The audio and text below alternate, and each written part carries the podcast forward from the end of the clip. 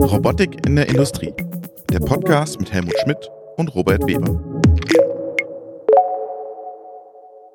Hallo, liebe Zuhörerinnen und Zuhörer. Willkommen zu einer neuen Folge unseres Podcastes Robotik in der Industrie. Mein Name ist Robert Weber und in München im hippen neuen Büro zugeschaltet ist der Helmut Schmidt. Grüß euch. Helmut, du bist jetzt ein total Hipster-Typ, ne? Hast ein leeres Büro, so ganz modern, aber du haltst ein bisschen, ne? Das musst du ändern beim nächsten Mal. Ja, ich muss dringend, dringend schauen, dass wir ein paar, paar Roboterbilder und vielleicht auch äh, Mobiliar reinbekommen. Im Moment noch äh, sehr, sehr leer. Äh, aber aller Anfang ist, ist, ist, ist, ist hart natürlich, aber äh, ich freue mich hier eingezogen zu sein. Sehr schön. Was hast du im aktuellen Teil, bevor wir zu unserem Gast drüber gehen? Genau, also wir hatten ja, oder nicht wir, äh, das Jahr hat ja mit einer ersten äh, Messe gestartet, der All About Automation Jawohl. in, in Hamburg. Die All About Automation ist ja auch Kooperationspartner vom Deutschen Robotikverband, sprich der Deutsche Robotikverband ist vor Ort gewesen, hat auch vorgestellt, was sie vorhaben, insbesondere mit dem Robotikführerschein, aber auch mit unseren Highlights, die ein oder anderen digitalen oder von den digitalen Veranstaltungen wieder live zu gehen. Und das haben wir vorgestellt, ist sehr gut an, ist sehr gut angekommen. Und die Messe per se natürlich auch ganz wichtig als Kick-Off. Jetzt hat im März steht ja die All About Automation in Friedrichshafen schon an. Dann kommt die Logimat zeitnah. Also ich denke, heuer tut sich eine ganze Menge. Stimmung war gut in Hamburg. Und von daher, das ist das, was ich im Moment als, äh, als Start Zeichen habe, würde ich mal sagen. Hast du schon ChatGPT ausprobiert, Helmut? Äh, ich habe schon mal, ich habe schon mal ausprobiert äh, und ich war tatsächlich äh, eher so als als als Gag natürlich, weil es in aller in, in aller Munde ist. Mittlerweile scheint ja auch die Bezahlvariante oder Profi-Variante zu kommen. Äh, ich war nur tatsächlich erstaunt, was es alles kann. Wir haben mal versucht, oder ich habe mal versucht, über sogenannte ROS-Knoten per Kommando eine, eine, Entwicklung hinzubekommen. Und du möchtest nicht glauben, das hat tatsächlich alles funktioniert. Ja, ja. Ich, ich, ich, war, ich, war, sprach, ich war sprachlos, dass es auch Technologie wirklich gut konnte. War super. Ging. Mhm. Ich habe was Interessantes gesehen und zwar hat jemand nachgefragt, was die besten Robotikforscher, wo die weltweit herkommen. Und da hat dann ChatGPT rausgelassen Massachusetts, MIT, Carnegie Mellon University, äh, USA, Tokyo Institute of Technology in Japan, École Polytechnique Fédérale de Lausanne und TU München in Deutschland. Und dann gab es natürlich einen riesen Aufschrei. Kennst du ja unter solchen Posts bei LinkedIn, die ziehen natürlich immer da fehlt Fraunhofer, IPA und da fehlt das und das und das. Also äh, ja, es, es, es, es sorgt immer noch für, für Belustigung und Interaktion und ich fand es ganz, ganz nett, was der, der Darius Burschka dazu geschrieben hat. Der ist ja von der TU München und der ist ja nicht so ein Deep Learning Freund und der hat dann äh, drunter geschrieben, äh, genau, da hat der Marco Huber vom Fraunhofer IPA drunter geschrieben, ChatGPT hat wohl noch nichts von Fraunhofer IPA gehört und dann schreibt er so dabei, wenn es ChatGPT nicht kennt, dann existiert existiert es doch nicht, sagt mir jeder in der letzten Woche. Und das war wirklich lustig. Ähm, ja, ich kann dieses ChatGPT jetzt auch nicht mehr hören. Wir machen ja so einen Open Source Podcast, da entbrennt gerade eine große Diskussion, was passiert jetzt mit Open Source, weil es gibt da so Diskussionen, stellt man alles wirklich Open Source, immer alles zur Verfügung. Dann haben wir Ross und Google auch Open Source, Intrinsic, die da reingehen habe ich mit dem Dennis Stogel jetzt letzte Woche eine Folge aufgenommen. Also da passiert gerade viel und es verschwimmen gerade so die Bereiche auch ganz viel. Ne? Also klassische AI, Robotik und alle mischen irgendwie immer alles zusammen in einen Topf. Alle sind jetzt irgendwie AI-Experten. Davor waren wir alle irgendwie Virologen, Fußballtrainer. Ja, es, es ist immer so eine, so, so eine Hype-Kurve, ne, die da entsteht. Ja, also ich glaube, da, da wird jetzt noch eine ganze, eine ganze Menge passieren. Es gab ja sogar eine TV-Sendung, äh, wo United Robotics den Pepper mit GPT ergänzt hat. Ähm, also ich glaube, da ist, ist im Moment sehr viel Unruhe, auch im positiven Sinne, teilweise auch Unwissenheit im Markt. Das wird glaube ich persönlich nochmal einen riesen Technologie-Push geben, wenn man sieht, dass alte Larry Page wieder zurückgeholt wird, äh, weil sie Angst haben, was alles passiert. Also das ist, das ist gewaltig, was dort passiert. Aber jetzt muss man natürlich auch mal, mal schauen, wie sich das weiterentwickelt. Es ist lustig, weil der, der Demis Hassabis, das ist der CEO von ChatGPT, mit dem habe ich gesprochen, und der hat auch ein interessantes Interview bei Time gegeben. Und der, ich zitiere mal, wir kommen in eine Zeit, in der wir anfangen müssen, über die Trittbrettfahrer nachzudenken oder über Leute, die zwar lesen, aber nicht zu dieser Informationsbeis beitragen, sagt er. Und das gilt auch für Nationalstaaten. Er lehnt es ab, die Staaten zu nennen, die er meint. Es ist ziemlich offensichtlich, wie man meinen könnte, Zitat. Aber er deutet an, dass die Kultur der KI-Industrie ihre Ergebnisse immer offen zu veröffentlichen vielleicht bald ein Ende haben muss. Das ist natürlich schon ein Ding, ne? Wenn die ihre Shoppen jetzt dicht machen, dann haben wir in Europa aber alle ein großes Problem, auch die Robotikbauer. Absolut, absolut. Also da muss, wir haben ja schon von Souveränität in der Robotik gesprochen, aber wir müssen uns nochmal, nochmal, nochmal, nochmal mehr Gedanken machen über Souveränität auch mit den ganzen Toolkits, die da im AI-Bereich rum rumgenutzt werden und ja, also sehr, sehr spannend. Nee, also es wird, es wird spannend, spannend bleiben. Bei dem Thema fällt mir doch noch ganz kurz ein. Wir, wir haben ja beim letzten Mal gesprochen äh, zum Jahresende und Rückblick, wo geht, wo, wo geht der Trend oder ein möglicher Trend hin. Und da haben wir ja auch unter anderem Bau- und Agrarwirtschaft äh, genannt. Und warum sage ich das? Weil dort genau gera oder gerade 10 Millionen Euro in, in, den Norden, in den Norden geflossen äh, sind als, Förder, als Fördergelder. Äh, und das ist natürlich äh, super, äh, um wirklich die Agrarrobotik weiter zu pushen, weiter zu, äh, zu führen. Ja, nach Niedersachsen, Schleswig-Holstein, ne? das sind so die. Niedersachsen ist so der, der Agrarstaat ein bisschen, oder? Genau, da, da ist eine ganze Menge, da ist eine ganze Menge passiert. Nach Osnabrück ist es, äh, ist es gegangen, das DFKI, glaube ich. DFKI, genau. Der DFKI, die Forschungseinrichtung für, äh, für, 10, für 10 Millionen Euro, um dort tatsächlich weiter zu pushen und weiter zu entwickeln. Äh, denn dort ist natürlich auch das Thema Fachkräftemangel ein ganz entscheidendes Thema, neben dem Bau. Deswegen Osnabrück, Gratulation äh, für Ihr Forschungszentrum. Das nennt sich auch Deutsches Forschungszentrum für künstliche Intelligenz an der Hochschule Osnabrück. Und unter dem äh, AgriFood Tech Programm 10 Millionen Gratulation. Ja, ist ein Ableger von den Kollegen aus Saarbrücken, genau. die, äh, da wo das große DFKI ist. Und in, in der Niedersachsen-Hymne heißt es ja Niedersachsen erdverwachsen, ne? Passt ja auch. Ne? So. ist es so tatsächlich ja, interessant. Kennt ihr nicht, ne? Kennt ihr nicht im Süden? Kommt ja aus der Region. Das Niedersachsen-Lied, wir sind Niedersachsen erdverwachsen, sturmerprobt. So geht das. Ah, okay. Ja, cool. Ja. Okay, habe ich, ja. hab ich hier wieder was dazugelernt in unserem eigenen Podcast. Cool, danke.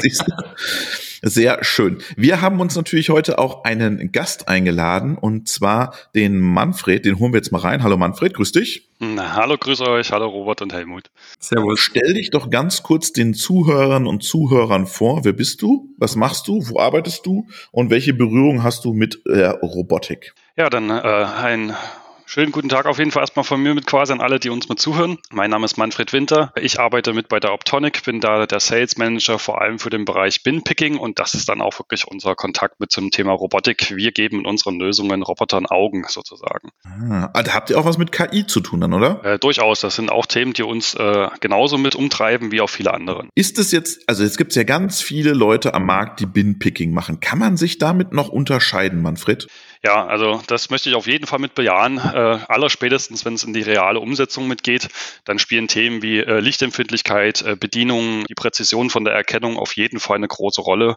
Und äh, wir haben natürlich in den vergangenen Jahren verschiedene ähm, Benchmarks mitgemacht bei unseren Kunden und da fällt, dann doch immer wieder auf, dass das Feld doch recht stark unterschiedlich ausfällt, äh, auch wenn es zahlreiche Wettbewerber noch mitgibt. Das ist korrekt. Was mich interessieren würde, kannst du mal so ein bisschen definieren, seid ihr Kamerahersteller, Softwarehersteller? Wo würdet ihr euch einordnen? Gerne. Wir sind ein Kamerahersteller, der die passende Software mit dazu liefert. Also grundlegend, wenn es um das Thema Binpicking geht, dann reden wir ja von, ich sage jetzt mal, einer Maschine, die letzten Endes eine Maschinenbeschickung automatisiert, also die einfach irgendwelche Teile von kleinen Teilen bis hin zu großen Gussgehäusen, ähnlichen, automatisiert einer Bearbeitung oder sonstigen Prozessen zuführt. Das ist grundlegend die Aufgabe und äh, da ist Binpicking eine Form der kamerageführten Robotik oder der kamerageführten Greifens und da liefern wir die Komponente Kamera mit der passenden äh, Software mit dazu. Es braucht aber jemanden, der dann quasi auch noch einen, einen Greifer mit beistellt. Es braucht jemanden, der einen Roboter mit beistellt, der am Ende auch programmiert, eine SPS-Programmierung drumherum mitmacht, also die grundlegende Automation drumherum und auch eine gesamte Maschine mit Sicherheitszertifikat äh, quasi draus macht. Wir kümmern uns um den Teil der Augen sozusagen. Manfred, und was viele ja, glaube ich, gar nicht wissen, ihr seid einer der größten Kamerahersteller im 3D-Bereich, oder? Das ist richtig, ja. Also wir sind äh, etablierter Hersteller. Wir haben letztes Jahr einige tausend 3D-Kameras hergestellt für den weltweiten Markt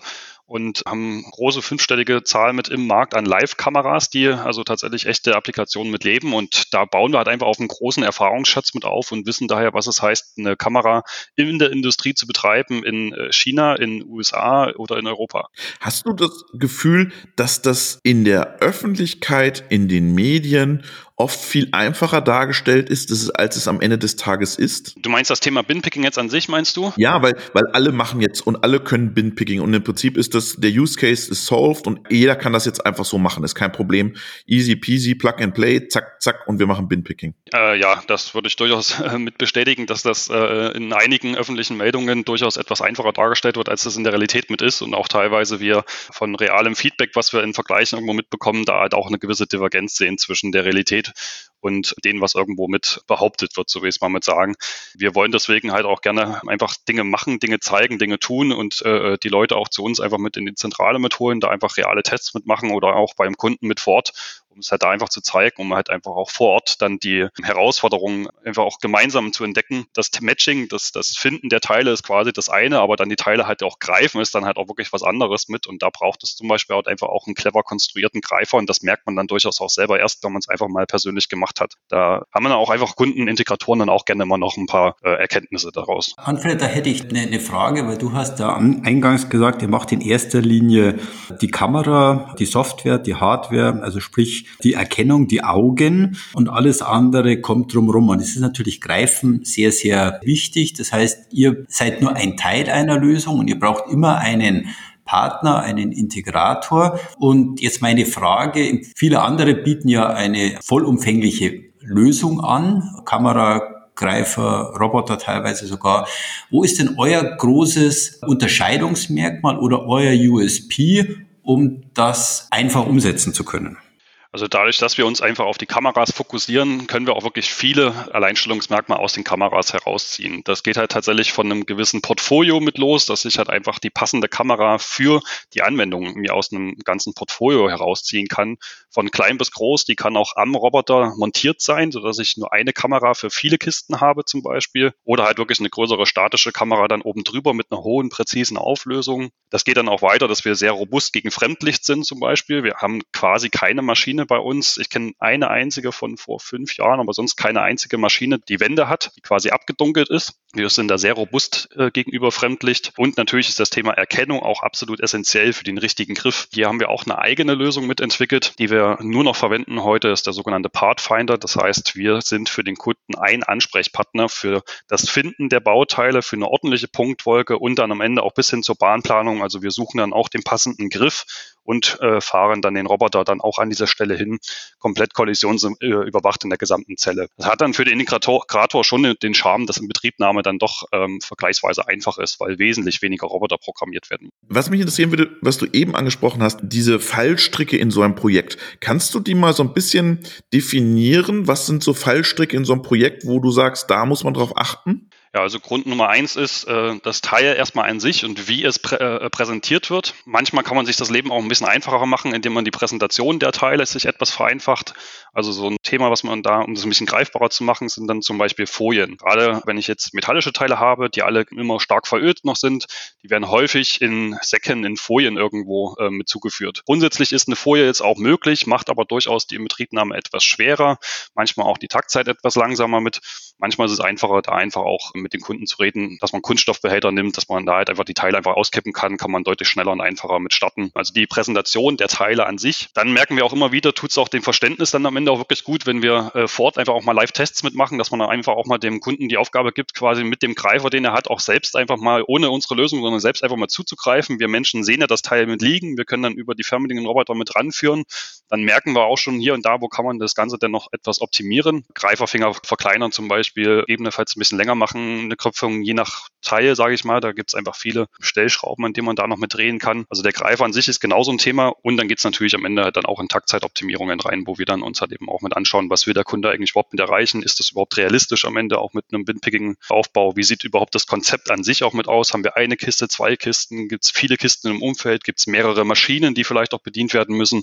Da kann man dann uns auch halt aussuchen, ist jetzt eine mobile oder eine statische Kamera die bessere Variante. Aber das geht so vom Teil über den Greifer dann bis hin zum Kamera und dann quasi dem Layout, was wir uns damit anschauen. Ich hätte noch mal eine kurze Frage, wenn du jetzt gerade äh, über die, über die Greiferoptimierung als Beispiel gesprochen hast. Das ist natürlich wichtig, wenn ich eine Kiste mit denselben Teilen habe. Jetzt gehe ich allerdings in, in E-Commerce oder Q-Commerce, wo ich ja die unterschiedlichsten Teile zum Greifen und dann dort wird der Pinpicking erst wirklich, äh, erst wirklich interessant. Äh, und meine Frage ist, seid ihr eher zu Hause in, äh, ich habe ein Schüttgut, immer dieselben Teile, oder ich gehe tatsächlich konfektionieren und greife aus zehn Kisten, zehn unterschiedliche Teile oder aus einer Kiste mit zehn unterschiedlichen Teile, um das danach zu konfektionieren für Q-Commerce, E-Commerce und so weiter. Wo, wo ist denn euer Sweet Spot dann? Oder wo liegt denn dann die Herausforderung? Ja, wir sind tatsächlich dann bei dem Ersteren tatsächlich mit zu Hause, wo es quasi darum geht, Teile zu erkennen und präzise zu greifen und dann halt lagerrichtig halt eben einer äh, bearbeitenden Maschine zuzuführen. Das mag jetzt in dem Vergleich vielleicht aufs allererste Mal etwas als kleineres Tätigkeitsfeld mitwirken oder auch mit äh, etwas einfacher wirken. In der Realität kommen da aber schon auch einige Herausforderungen auf einen noch mit zu und die Leute wollen am Ende natürlich auch möglichst flexible Maschinen mit haben. Der Idealfall ist, dass ich hier eine Maschine habe, wo ich alle möglichen Kisten mit drüber bearbeiten kann, alle möglichen Teile mit bearbeiten kann. Da haben wir tatsächlich zum Beispiel auch mittlerweile die Möglichkeit, dass wir vollautomatisch Greifer wechseln können. Wir hatten jetzt letzte Woche tatsächlich erst ein Event, da haben wir das Ganze auch mal live mit gezeigt, äh, beim Integrator mit von uns. Da ist ein Roboter, der hat vor sich einen Greiferbahnhof, wo zehn verschiedene Greifer sind und es kommt quasi eine Gitterbox mit rein. Uns wird gesagt, welches Bauteil mit da liegt. Dann wählen wir den passenden Greifer dafür und machen quasi die Kiste mit leer. Und dann kann die nächste Gitterbox mitkommen und wir wechseln den Greifer und machen die nächste Kiste leer. Und so habe ich eine einzige Maschine und kann sehr, sehr viele Bauteile darüber fahren lassen, weil der Roboter, dem ist es am Ende egal, was welches Produkt er eigentlich zu handeln hat. Der Kamera ist es am Ende auch egal, welches Produkt sie erkennen soll. Und mit dem passenden Greifer kann ich mit einem Greiferwechselsystem halt auch wirklich flexibel sein. Wie macht ihr das mit dem Greiferwechsel? Erklär mal ein bisschen. Also wir setzen letztendlich auf echte Greiferwechselsysteme mit, die es einfach von den etablierten Herstellern am Markt zu finden gibt. Dort kann ich den Greifer entsprechend wechseln und halt einfach durch die mechanische Präzision und auch Steifigkeit der Systeme mein TCP, den letzten Endes der Greifer hat ja quasi einfach antizipieren, ohne den neu kalibrieren zu müssen. Wichtig ist dann für uns, da wir die integrierte Bahnplanung haben mit der Kollisionsüberwachung, dass wir dann quasi wissen, jetzt ist Greifer 1, jetzt ist Greifer 10, jetzt ist Greifer 3, damit wir dann immer den richtigen Greifer haben, um ihn in der Kollisionsüberwachung zu beachten und natürlich dann auch mit dem richtigen Greifer die passenden Griffe an dem Teil dann quasi halt auch zu sortieren. Aber das ist dann halt eben, der Roboter wird von uns dann an den Bahnhof angefahren, wir legen den alten Greifer ab, wir fahren rüber zu dem neuen Greifer, holen uns den neuen Greifer mit heraus und können dann direkt mit die nächste Kiste leer machen. Seid ihr da auf Greifer festgelegt oder spielt ihr mit allen? Nee, da, da sind wir erstmal nicht auf Greifer festgelegt, da kann man erstmal mit jedem Hersteller mitarbeiten. Wir brauchen letztendlich CAD-Daten, das ist ja aber jetzt nichts, was irgendeine Grenze darstellt. Die sind ja problemlos zu haben. Von eurer Kamera, Robert, hätte ich noch eine kurze Frage oder an dich, Manfred. Seid ihr dort wahrscheinlich mit zwei und mit 3D-Kameras unterwegs und äh, findet dort eine größere Verlagerung jetzt Richtung 3D statt, was ja dann auch ein Kostenfaktor ist? Oder versucht ihr das auch anderweitig zu lösen? Gibt es ja auch 2D mit Hilfsmittel. Ja, äh, will ich dir gerne mit antworten. ist tatsächlich auch bei uns ganz interessant, da wir äh, aus dem 2D-Bereich herauskommen, äh, was wir quasi seit über 30 Jahren schon mitmachen und seit über 10 Jahren sind wir jetzt im 3D-Bereich. Also wir sind tatsächlich dann auch für unsere Kunden Ansprechpartner für beide Dimensionen oder für beide Varianten.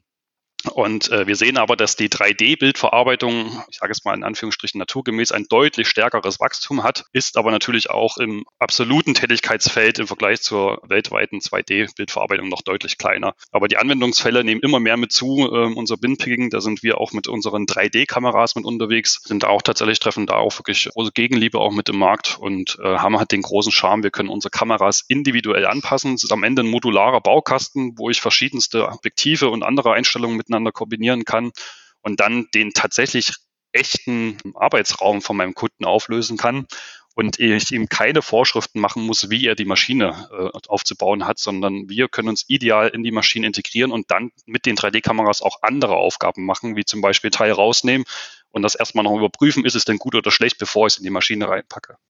Jetzt würde mich interessieren, Manfred, Software eats the world und ihr sagt, nein, wir machen hier noch weiter unsere Kameras. Das ist ja skaliertechnisch nicht so optimal, weil Software skaliert besser als Hardware. Dann sagt man, naja, die Hardware-Komponente wird immer ein Austauschmodul sein. Das kann ich einfach beliebig ersetzen in Zukunft. Da gibt es keine großen Entwicklungen. Wie argumentierst du jetzt als Kamerahersteller und sagst, nee, dies, die Kamera wird nicht Commodity sein, sondern äh, die wird weiter ein wichtiger Bestandteil sein. Ja, da, da darf ich dir auch gerne ein bisschen nochmal mit entgegensprechen. Wir sind ja nicht nur Kamerahersteller, sondern auch der Softwarelieferant mit. Von daher spielt Software auf jeden Fall auch wirklich ein sehr großes Thema mit bei uns. Denn äh, es geht natürlich dann darum, wie bediene ich das Ganze denn eigentlich mit? Wie richte ich denn eigentlich dann meinen Suchalgorithmus mit ein? Wie äh, bediene ich den Roboter?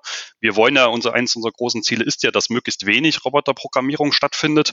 Äh, von daher ist intuitive Bedienung eins der größten Themen mit bei uns. Und da glauben wir, dass wir halt als Kamerahersteller einfach wirklich gut dafür mit geeignet sind, weil wir halt eben die Hardware selber entwickeln, die Software selber entwickeln bei uns mit im Haus und deswegen halt äh, auch so Themen wie Fremdlicht, wie Matching-Algorithmen halt dennoch einfach am Ende bedienbar machen können oder einfach die Hardware so gut einfach machen, dass ich mich gar nicht groß mit Details da einfach mit äh, beschäftigen muss, sondern dass ich halt einfach mit einer so guten Hardware sehr schnell und einfach zum Arbeiten hinkommen kann, ohne dass ich da ersten Details noch mit optimieren muss. Aber dieses Commodity-Argument, würdest du das stehen lassen, dass du sagst, die Kamera ist Commodity oder wir müssen, da ist noch ein Unterscheidungsmerkmal? Nee, würde ich auf jeden Fall widersprechen. Da ist ein ganz klare Unterscheidungsmerkmale mit. Das geht von Auflösung über Präzision, über Verfügbarkeit, Robuste oder Widerstandskraft, sagen wir so, Widerstandskraft gegen äußere Umflüsse, Umwelteinflüsse. Da gibt es tatsächlich schon noch zahlreiche Unterscheidungsmerkmale. Das würde ich auf jeden Fall noch nicht sehen, dass äh, in den 3D-Kameras das Ganze wirklich als, als Durchschnitt und austauschbar gilt. Helmut, da sind ja super viele Startups in dem Markt auch unterwegs,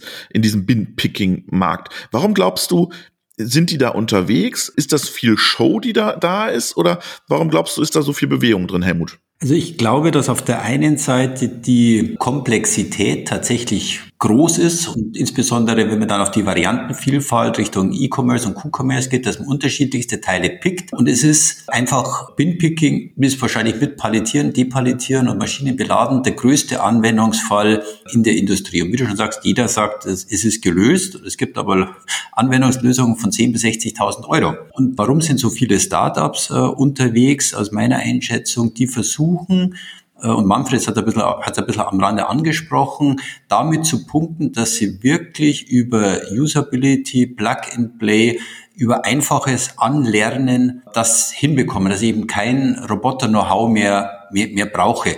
Und das ist aber so einfach tatsächlich noch äh, tatsächlich noch nichts. Und da ist die, die Kombination, wie einfach ist es und welches Europreisschild äh, steht steht dahinter. Und mit der Frage äh, wäre ich auch an dich, Manfred, nochmal kurz herangetreten, weil du gesagt hast, euch ist eigentlich die Bedienbarkeit und so weiter wichtig. Was muss man denn heute als User für euch noch kennen und in welcher Größenordnung liegt man denn dann für eine, für eine Lösung? Ihr seid ja wirklich Plug and Play und einfache Usability, denn dort wird, wird die Zukunft die Zukunft liegen. Und ich habe gesagt, das zeichnet euch ja aus. Kannst du da vielleicht nochmal zwei, drei Worte dazu sagen?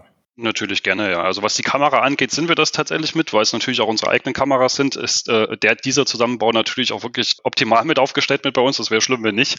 Das ist wirklich gut. Und einfach ähm, zu dem Roboterhersteller, also die Integration des Roboters, ist es tatsächlich sehr unterschiedlich. Bei einem KUKA ist es auch in Minuten gemacht mit. Die sind äh, tatsächlich vergleichsweise einfach und aber auch mit am häufigsten bei uns mit anzutreffen. Und äh, was dann die Bedienung am Ende mit angeht, würde ich jetzt mal sagen, grundlegende Softwareverständnisse. Ähm, also die, die Programmierung an sich läuft bei uns über eine grafische Programmierung. Ich habe also einfach Funktionsbausteine, die ich miteinander äh, kombiniere. Ich habe jetzt den Funktionsbaustein bewege Roboter nach, habe den nächsten Funktionsbaustein, mache mir eine Punktwolke, den nächsten Funktionsbaustein definiere mir einen Suchbereich und dann schließe ich ab mit äh, finde mein Teil oder danach noch mit greife mein Teil. Also ich habe halt einfach eine gewisse verschiedene Ablauf mit fertigen äh, Funktionsbausteinen, was auch wirklich grafisch am Ende mit ist aber ein gewisses Softwareverständnis äh, braucht es am Ende schon im Sinne von mit, dass ich weiß, was ist eine Variable eigentlich, wie setze ich das denn eigentlich mit zusammen. Also so ein analytisches Ablaufverständnis, sage ich mal, mit das ähm, setzen wir schon mit voraus. Aber wir haben tatsächlich relativ häufig mit die Anwendung, dass wir CNC-Programmierer oder sowas zum Beispiel mit haben, die wunderbar mit dem System mit klarkommen. Also man braucht wirklich keine Roboter-Hochsprachenprogrammiererkenntnisse dazu. Das ist korrekt. Robert, ich habe vielleicht nochmal eine Frage an, an dich, weil, weil du das Thema Commodity paar Mal in den in den Mund, äh, in den Mund genommen hast. Manfred hat ein bisschen widersprochen, aber es gibt ja ganz große, ganz große Player äh, am, am Markt für, für, für Kameras. Meine Frage an dich, weil es geht auch die andere Richtung, Richtung komplette Lösungen. Also in, inklusive Roboter, Greifer, Kamera, Infrastruktur etc. pp. Wie, wie siehst denn du dort eine mögliche Entwicklung oder Einschätzung am Markt? Da kann ich natürlich gerne etwas dazu sagen. Dem vorausgesetzt will ich aber auch sagen, jeder lebt natürlich in seiner eigenen Bubble. Wir leben in, in der Blase, dass ein größter Teil von uns Sondermaschinenbauer sind und äh, auch ein, ein, großer Teil von denen halt einfach, ich sage jetzt mal Betriebsmittelbau oder halt ein Firmen, Konzern interner Sondermaschinenbau ist. Das heißt, die Leute wollen am Ende eigentlich gar keine eigene Maschine oder fertige Maschine als ganze Lösung irgendwo mit einkaufen, weil die programmieren selbst den Roboter. Äh, die bauen das am Ende mit selber. Das heißt, sie suchen jemanden, der Kamera und Software am Ende mit beistellt und wollen gar keine fertige oder ganze Maschine mit einkaufen, weil das deren Daseinsberechtigung im Konzern ist, dass sie das selber mitmachen. Das ist, sage ich mal, ein Thema mit. Und ein zweites Thema ist tatsächlich die, die meisten Maschinen, die am Ende Binpicking machen. Da ist der Roboter unter anderem für das Binpicking zuständig, macht aber halt eben in, ich sag mal, Pausenzeiten, während das Teil bearbeitet wird, meinetwegen zum Beispiel auch andere Aufgaben. So, das heißt, wenn ich jetzt eine fertige Lösung mit hinstellen würde, müsste dieser Roboter dann aber auch noch ganz andere Aufgaben mitmachen in der gesamten Maschine mit, was dann dazu oftmals einfach gar nicht mehr mitpasst oder einfach auch dann der Lieferant gar nicht mehr dazu in der Lage ist. Deswegen sind die Leute tatsächlich äh, schon darauf aus, wirklich eher den Binpicking als Funktion, als Kamerakomponente mit hinzuzukaufen und nicht äh, als fertige Lösung. Was mich nochmal interessieren würde, der Helmut hat es vorher angesprochen. Habt ihr da diesen ganzen Startups in eurer Branche, jetzt sprechen wir mal für eure Branche, so eine Lücke gelassen, dass die da reingehen konnten, dass man gesagt hat, oh, da haben wir nicht aufgepasst? Oder sagst du, nee, das ist einfach eine neue Entwicklung, die ist einfach so gekommen? Äh, nee, das ist tatsächlich eher eine neue Entwicklung, die ist auch so gekommen. Es gibt tatsächlich auch Wettbewerber von uns, die auch mit unseren Kameras tatsächlich auch mitarbeiten. Äh, ich sag mal, am Ende, äh, das be äh, belebt das Geschäft, das bringt auch neue, schnellere Innovationen am Ende auch mit sich. Also wir sind dem Ganzen jetzt eher offen und auch gerne für einen gewissen Austausch auch irgendwo mal mit offen. Äh, ähm, das gehört mit dazu und ist am Ende auch mit in Ordnung. Wir sind ein guter Mittelständler mit über 50 Mann. Äh, ich sag mal, kleinere Startups gehen dann natürlich mit Themen immer anders mit um, auch mit äh, Entwicklungsgeschwindigkeiten, mit Anpassungsthemen mit. Äh, da kann jeder am Ende mit davon noch lernen. Was sind die Themen, die bei euch jetzt auf der Agenda stehen, auch technologisch? Ja, also eins der großen oder größten Themen ist und bleibt auf jeden Fall mit das Thema KI. Wir haben im Moment, was das Teile finden angeht, noch keine KI mit äh, integriert mit. Hier wollen wir schon auch mal mit auf Themen mit aufspringen, der unser Matching-Algorithmus quasi halt etwas automatisierter mitmacht, dass wir relativ oder et etwas einfacher quasi mit Teile finden können und auch mit für die Auswahl von Griffen. Auch da äh, steckt bei uns im Moment noch die Intelligenz noch vor dem Controller. Auch das wäre ein, ein langfristiges Thema, sage ich mal, mit, wo wir sagen, dass man da vielleicht einfach noch weiter optimieren kann und einfacher einfach nochmal mit die Maschine mit zum Laufen bringen. Und neue Kundenzielgruppen? Hm, würde ich nee, würde ich jetzt tatsächlich eigentlich eher sagen, sind im Moment mit äh, Sondermaschinenbau tatsächlich eigentlich echt gut ausgelastet. Da gibt es äh, mehr als genug mit zu tun. Wir veranstalten auch jährlich äh, das genannte Bin-Picking Forum, wo wir einfach auch mal die Technik mal mit zeigen, wo die Leute auch mal persönlich an die Systeme rangehen können und das Ganze mal ausprobieren können. Wir wollen halt wirklich immer die Dinge machen lassen und zeigen. Und das ist immer gut besucht, da kommen immer gute neue Herausforderungen mit besonderen Teilen zum Beispiel, die aus welchen Gründen auch immer halt eben schwierig zu greifen sind oder schwierig zu erkennen sind. Also da gibt es wirklich genug Herausforderungen im, ich sag mal, Sondermaschinenbau. Europaweit gibt es mehr als genug zu tun am Ende. Helmut, letzte Frage. ich habe ich hab tatsächlich keine, keine große Frage mehr. Ich bin, ich bin ein bisschen erstaunt, ähm, weil ich dachte, dass wenn man sich jetzt ein Unchained Robotics, ein CoboWorks, also diese ganzen Platten oder, oder Plattformanbieter anschaut, die gehen ja eigentlich einen anderen Weg, Manfred. Die wollen ja genau genau dorthin gehen, komplette Lösungen äh, anzubieten, auch Universal Robots als Beispiel, dass sie sagen, okay, wir bieten dir, lieber Kunde, KMU, nied- und nagelfestige Lösung an. Aber ich habe verstanden, du bist in dem ähm, Sondermaschinenbau mehr wie ausgelastet. Äh, und wahrscheinlich gibt es auch tatsächlich beide Ansätze. Das habe ich jetzt nur ein bisschen erstaunt. Ich dachte, dass auch die Entwicklung in einem anderen Markt stattfindet. Ja, von meiner Seite sonst war es super interessant. Robert, von dir? Nee, ich habe gesagt, letzte Frage, Helmut. Ja? ich bin erledigt, danke. Manfred, das war wirklich ein spannender Einblick. Doch, vielleicht habe ich noch eine Frage. Dieses Thema KI. Ich habe immer gedacht, die alle, die mit Kamera rummachen und mit Vision, dass die auch KI machen sofort oder maschinelles Lernen. Und ihr sagt jetzt, wir fangen jetzt an. Warum habt ihr euch da noch nicht tiefer mit beschäftigt die letzten Jahre? Also ich glaube, die Kategorie, wir fangen jetzt an, ist am Ende vielleicht auch ein bisschen relativ mitzusehen. Ähm, was unser Alltag tatsächlich ist, ist die harte Industrie, wo wir extrem hohe Verfügbarkeiten mit haben, die wir sicherstellen müssen. Auch mit entsprechenden Verträgen äh, ist das Ganze mit unterfüttert. Wir haben tatsächlich auch schon in unserer kleinsten Kamera in der S-Serie zum Beispiel, haben wir auch KI mit drin. Wir haben auch schon einzelne Projekte mit KI im 2D-Bereich auch schon mit umgesetzt mit. Das Thema für uns ist am Ende halt immer die höchste Verfügbarkeit beziehungsweise auch entsprechend attraktive Taktzeiten.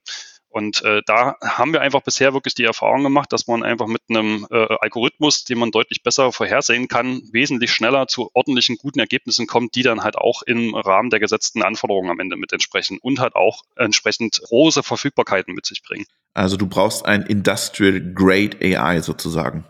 Richtig, das ist sicherlich wirklich gut formuliert.